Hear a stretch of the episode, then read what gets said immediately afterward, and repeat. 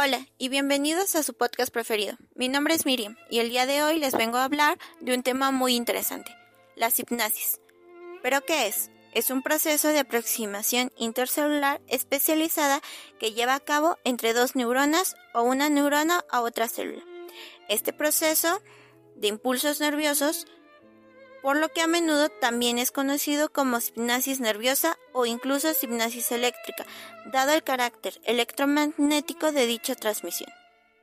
¿Esto qué quiere decir? Que la hipnosis es clave en el proceso de gestión y control del cuerpo. Inicia con una descarga química dentro de la membrana de la célula emisora, la cual se convierte en una corriente eléctrica, transmitiendo a lo largo de los axones neuronales y que liberan ciertos compuestos químicos llamados neurotransmisores, que son la neuroadrenalina y la acetilcolina, entre otras, que excitan o inhiben las funciones celulares de los receptores. A través de la hipnosis, las neuronas controlan los diversos procesos químicos y físicos del cuerpo, lo cual permite su sincronización y se da en tres tipos de estimulación. La primera, la transmisión excitadora, es aquella que inicia el proceso o incrementa el potencial de acción.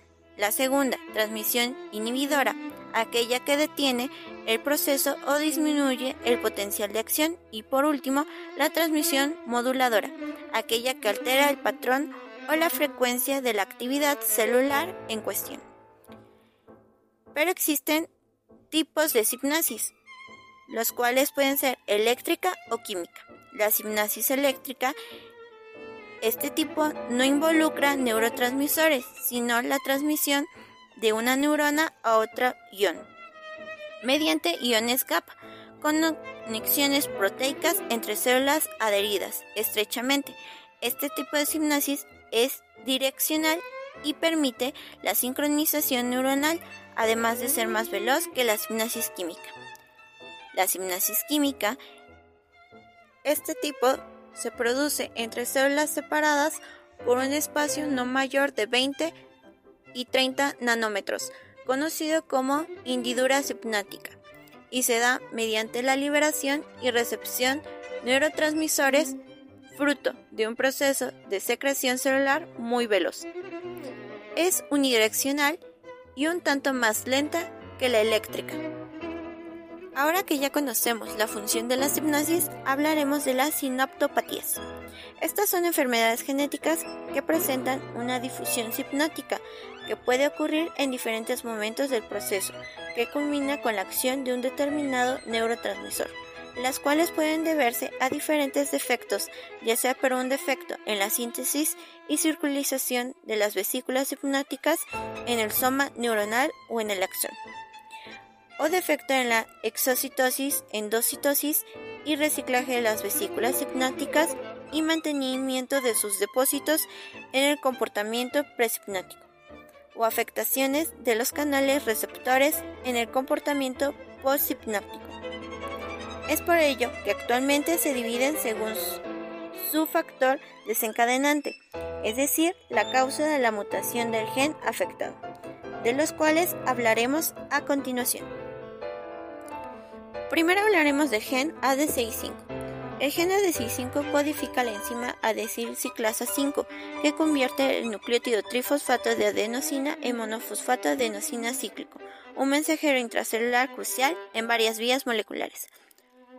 Las consecuencias de las mutaciones patógenas de ADCI5 se descubrieron en el año 2012. El fenotipo clínico asociado a la mutación ADCI5 incluye su inicio en el lactante, el 50% del, antes de los dos años, o niños pequeños, al principio con episodios hipercitónicos de segundos a horas de duración. El cuadro imita la parálisis cerebral distónica. En la mayoría de los casos, los movimientos son de tipo coroico o mioclónico y muestran exacerbaciones en relación con el sueño. El gen PDE10A, esta enfermedad puede ser heredada en forma autosómica, recesiva o dominante, y su fenotipo varía según el tipo de herencia. La forma autosómica recesiva es más grave que la dominante y se inicia generalmente en el primer año de vida. En los pacientes con mutaciones dominantes, la enfermedad se inicia entre los 5 y los 15 años. El trastorno del movimiento es coreico y tiene a progresivamente a generalizarse. Su nivel intelectual es normal. El gen GNA01 es aspecto de las mutaciones del gen GNA1 incluyen tres grupos, aislados o agrupados de trastornos, encefalopatías epilépticas, trastorno del movimiento y retraso en el desarrollo. Las encefalopatías epilépticas de inicio precoz las crisis epilépticas son variadas y van desde las crisis tónicas a espasmos infantiles, y los patrones de electroencefalograma son diferentes.